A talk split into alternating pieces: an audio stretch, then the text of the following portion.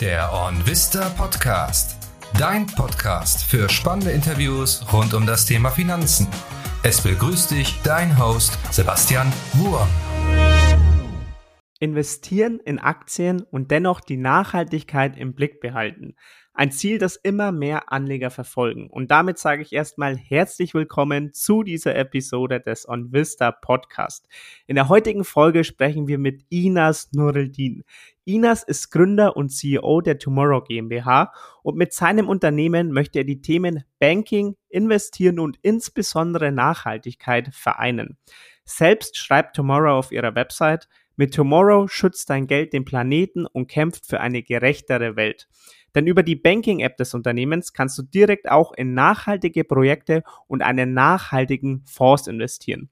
Wer also sein Geld auf der einen Seite gerne in Aktien investieren möchte, auf der anderen Seite aber die Themen wie Nachhaltigkeit ebenfalls nicht vernachlässigen möchte, der sollte heute unbedingt genau zuhören.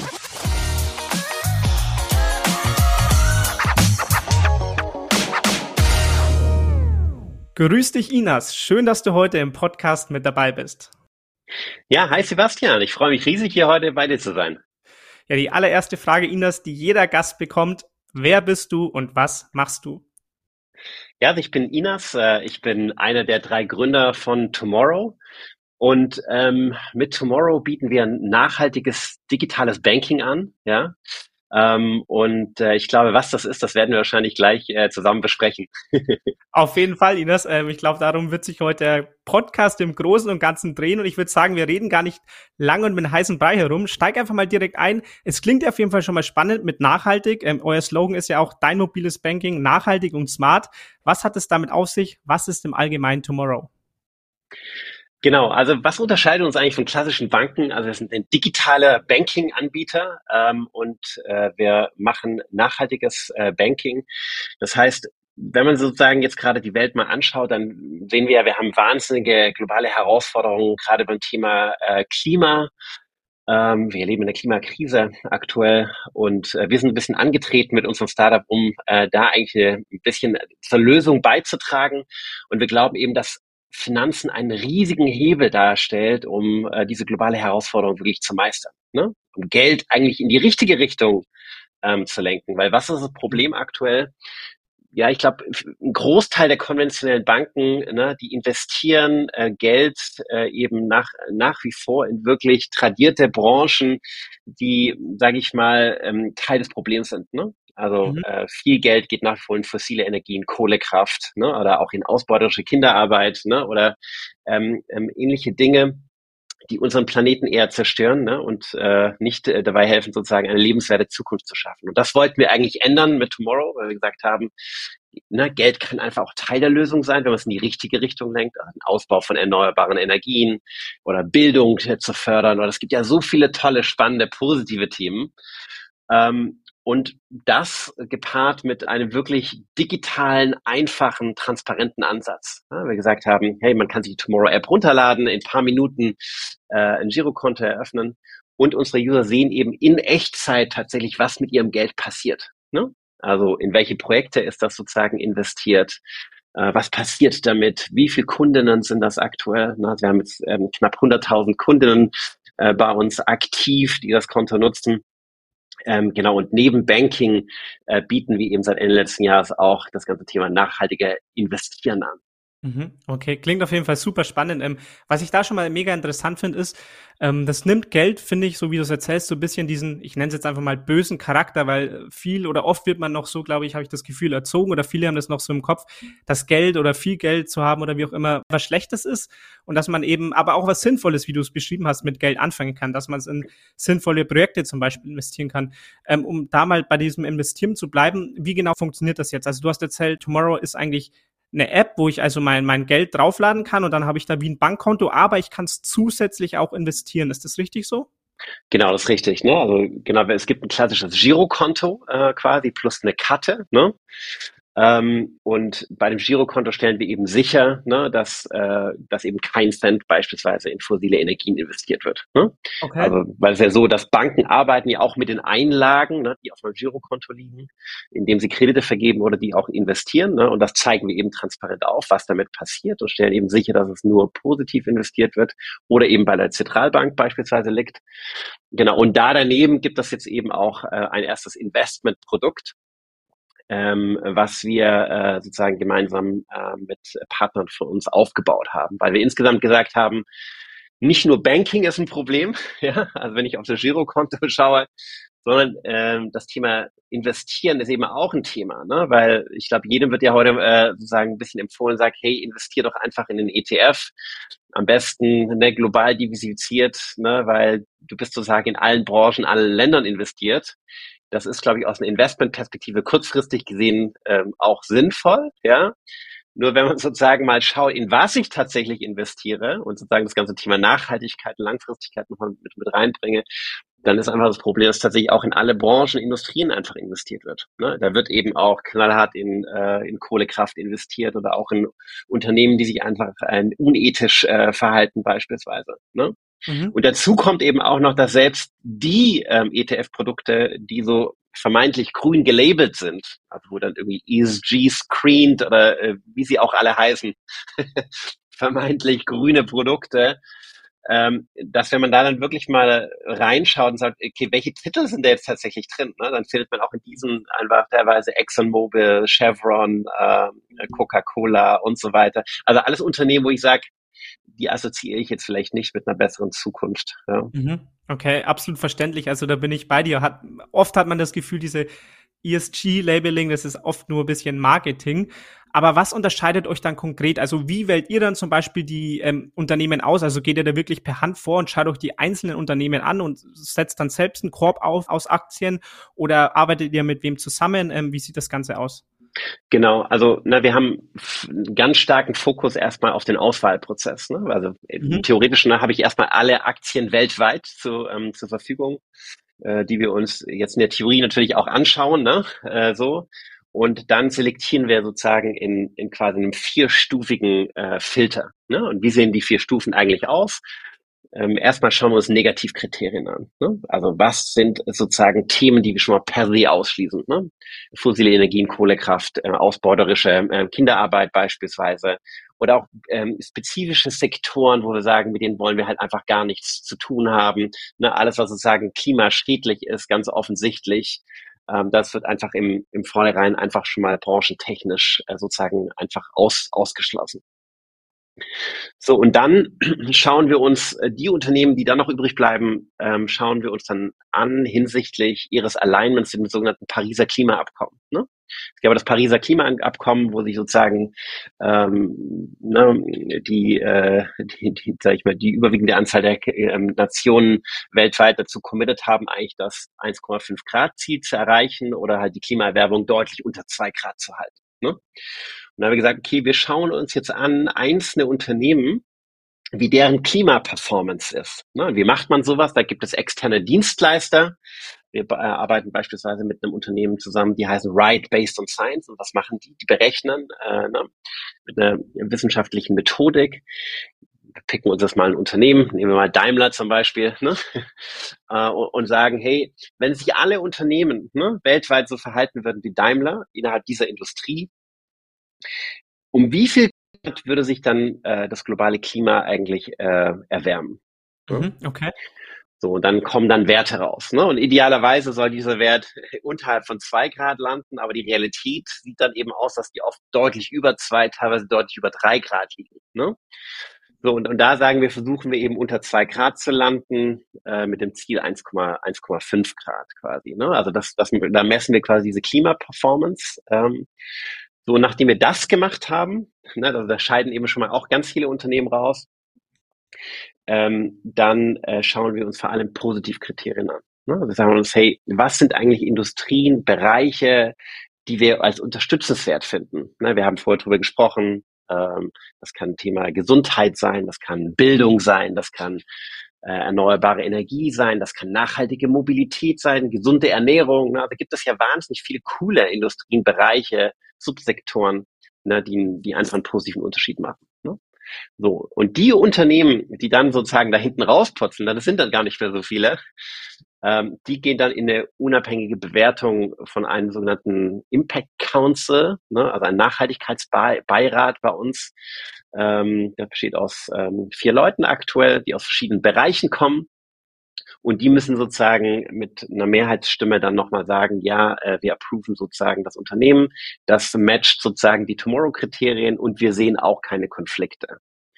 So, und wenn das passiert ist, dann landen die Unternehmen eigentlich erst in unserem Investment-Universum. Ja? Ähm, und können dann quasi in das klassische Investment Management äh, rein, also dass man sagen kann, okay, jetzt jetzt kann das jetzt fängt das klassische Asset Management eigentlich erst an, äh, da wird kommen Risikobewertungen rein, äh, etc., ne, so dass die Asset Manager sagen können, okay, ne, aus diesen Titeln können wir uns bedienen und schauen, dass wir insgesamt ein global diversifiziertes äh, Portfolio haben, keine Industrierisiken äh, drin haben, Clubrisiken etc. Ne? Und dass ein ausgewogenes sozusagen Investmentportfolio dann tatsächlich daraus entsteht. Okay, klingt auf jeden Fall schon mal nach einem sehr aufwendigen und langwierigen Prozess, Inas. Ähm, aber ist es dann so, dass diese Aktien alle in einem Fonds landen, oder? Also ich kann jetzt nicht dann einzeln in diese Aktien über die Tomorrow App investieren.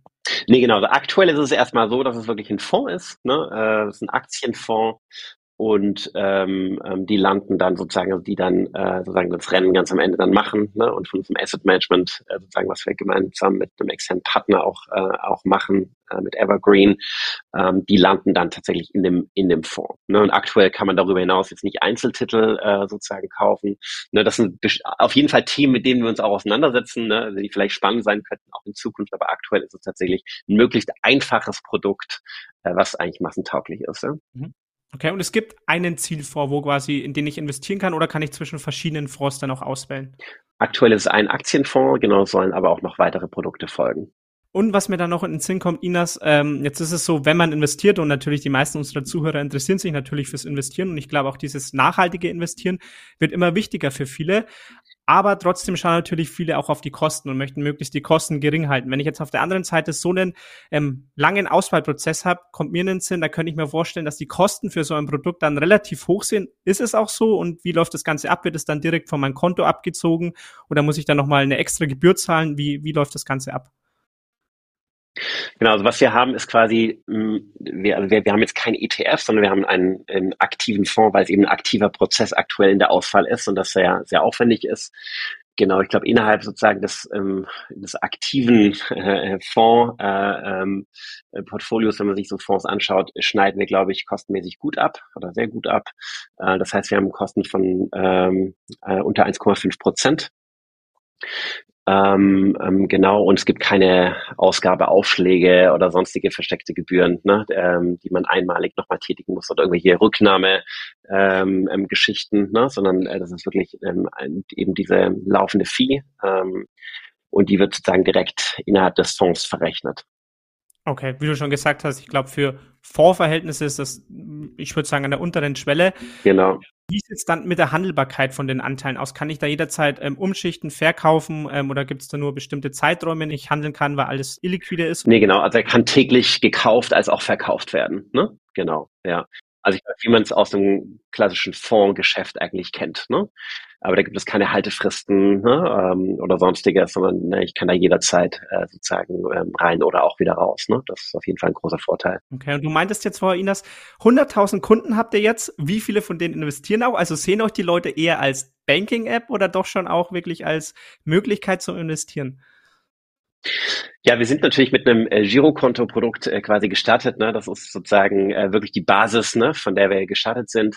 Und ähm, genau, wir merken auf jeden Fall jetzt, seitdem wir das Investmentangebot ähm, aufgesetzt haben, äh, sozusagen, ne, es kommen wirklich jeden Tag eben neue ähm, ne, InvestorInnen sozusagen aus unserer Bestands-User-Base dazu. Ne, also wir sind da, glaube ich, noch in der, in der Hochlaufphase.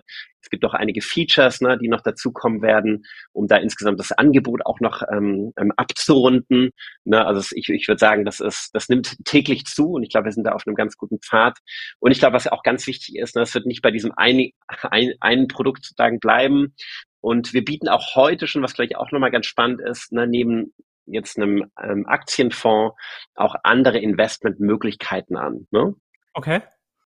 Also beispielsweise ähm, bieten wir ähm, die Möglichkeit, äh, regelmäßig in, ähm, in Anleihen auch zu investieren. Also wir haben beispielsweise jetzt äh, in den vergangenen Monaten die Möglichkeit ähm, gehabt, unseren Kunden ähm, oder dass unsere Kunden in der Solaranleihe äh, für ein konkretes äh, Solarparkprojekt investieren konnten.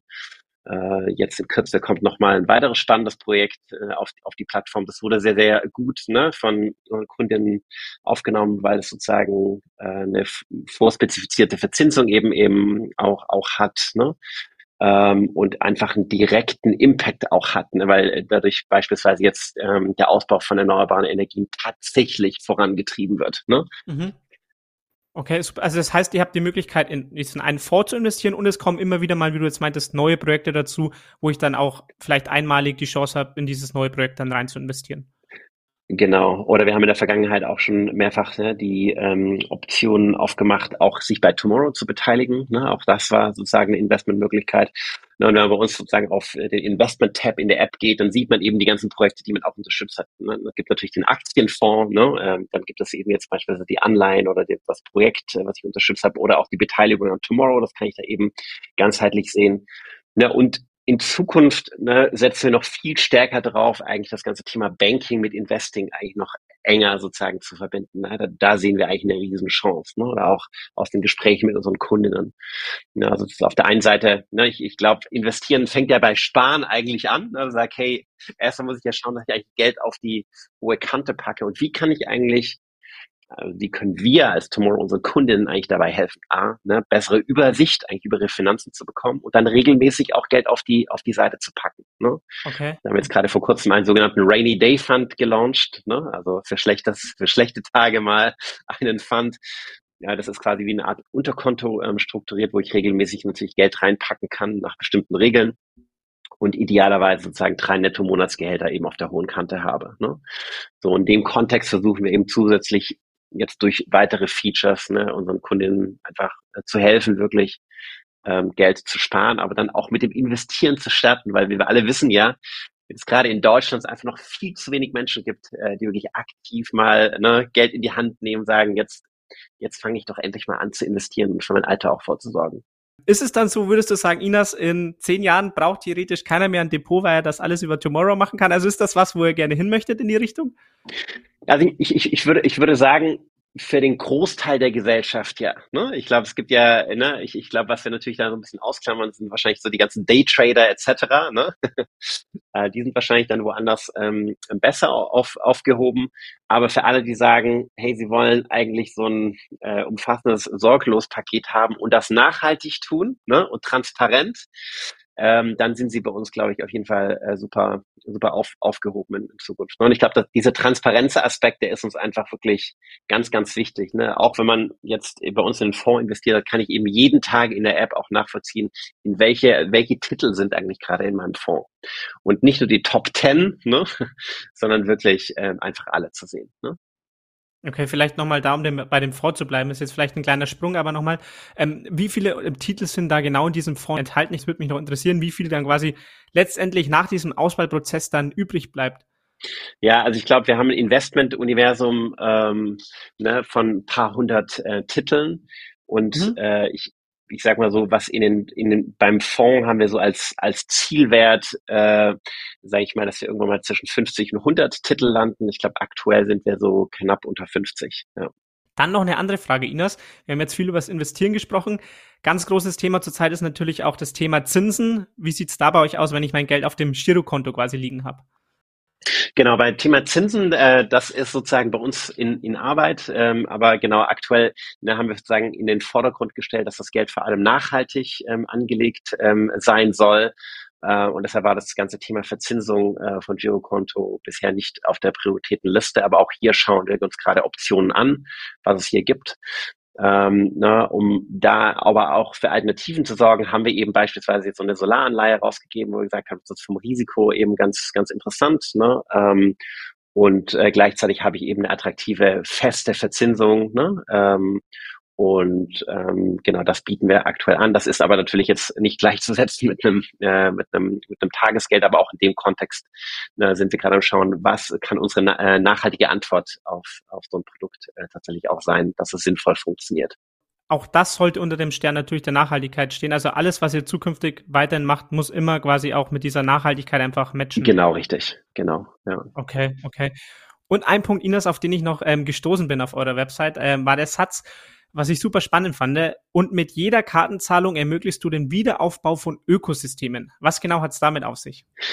Ja, genau. Also wer bei uns ein Girokonto aufmacht, der bekommt, würde ich nur sagen, definitiv eine der best, äh, bestgestaltetsten ähm, Visa-Karten, die es auf diesem Planeten gibt. Ja? Okay. Das sagen zumindest immer unsere Kunden. Ähm, genau, so abgesehen von schönen Designs gibt es tatsächlich auch eine Karte aus Holz. Ja? Also ich glaube, wir waren die, der erste Akteur tatsächlich auch eine Visa-Karte aus, aus, aus Holz an den Markt gebracht hat. Aber genau, ähm, neben, neben dem Design ähm, was, was hat es damit auf sich, äh, was kann man mit dieser Karte machen? Also man kann mit der bezahlen, ja. Und bei jeder Bezahlung ist es so, dass äh, wir die sogenannte Interchange Fee, die Händlergebühr, die uns zukommt, ja, davon einen Teil nutzen und äh, die in ein Renaturierungsprojekt äh, stecken. Ne? Das heißt, also bei jeder Zahlung geht ein Teil sozusagen in ein Renaturierungsprojekt äh, aktuell ist das ein Projekt in Südafrika, ne, wo äh, brachliegende ehemaliges Weideland wieder renaturiert wird. Und durch diese Renaturierung kann sich das vorstellen, ne, da ist jetzt nichts mehr gewachsen ne, äh, auf diesem Land. Ähm, und da pflanzen wir aktiv äh, wieder, ähm, in, dem, in dem Fall ist es eine Speckboom, eine örtliche lokale äh, Pflanze, äh, die schnell wächst, ähm, um da wieder ein lokales Ökosystem tatsächlich anzulegen und dadurch CO2 im Boden und in der Pflanze zu binden und damit eben aktiv CO2 aus der Atmosphäre zu ziehen und auch ähm, zu schauen, dass gerade auch hinsichtlich von Biodiversität sich wieder Tiere ansiedeln können, ähm, etc. Ne? Und das machen wir, ne? Äh, da nutzt so nutzt wir das Geld, uns da ne, aus diesem Topf sozusagen zur Verfügung stellt oder steht und die User können das auch ganz aktiv in der App ähm, verfolgen, sozusagen, was ihr persönlicher ähm, Impact da ist. Ne? Und die Summe macht's vor allem. Ne? Ähm, und da haben wir eben äh, gerade aus der gesamten User-Community, da haben wir tatsächlich wirklich einen, äh, ja, einen, einen wirklich bedeutenden positiven Impact, den wir damit erzielen können. Ähm, Finde ich ein super spannendes Projekt, einfach diesen bösen Charakter, nenne ich es nochmal, von Geld einfach wegzunehmen und auch den Leuten zu zeigen, dass man auch gute Sachen mit Geld machen kann. Ähm, damit wären wir tatsächlich auch schon am Ende des Podcasts, Inas. Ich hätte jetzt noch eine Frage, ich glaube, oder ich könnte mir vorstellen, die hört man als Gründer eines Unternehmens öfters. Mich würde trotzdem interessieren, Inas, wo siehst du Tomorrow in zehn Jahren? Ja, also ich hoffe, dass wir mit Tomorrow tatsächlich einen Anstoß geben konnten, sozusagen auch die etablierten Finanzakteure Akteure, ähm, dahin zu bewegen, wirklich nachhaltige Finanzen in ihr Kerngeschäftsmodell zu integrieren und dass wir gar, uns gar nicht mehr darüber unterhalten müssen, was ist nachhaltig und was ist nicht nachhaltig, mhm. äh, sondern dass äh, nachhaltiges Banking wirklich in der Mitte der Gesellschaft angekommen ist und wir halt mit Tomorrow da wirklich eine Vorreiterrolle gehabt haben und da den entscheidenden Beitrag eigentlich auch geleistet haben dann. Ja, okay, super, Inas. Vielen Dank, dass du heute im Podcast mit dabei warst. Sehr, sehr gerne, Sebastian. Das war's mit der heutigen Episode des OnVista Podcast. Wenn dir diese Folge gefallen hat, lass uns gerne eine Bewertung da und folge dem Podcast, um zukünftig keine Episode mehr zu verpassen. Wir freuen uns, wenn wir dich dann auch wieder zum nächsten Interview mit einem neuen spannenden Gast begrüßen dürfen.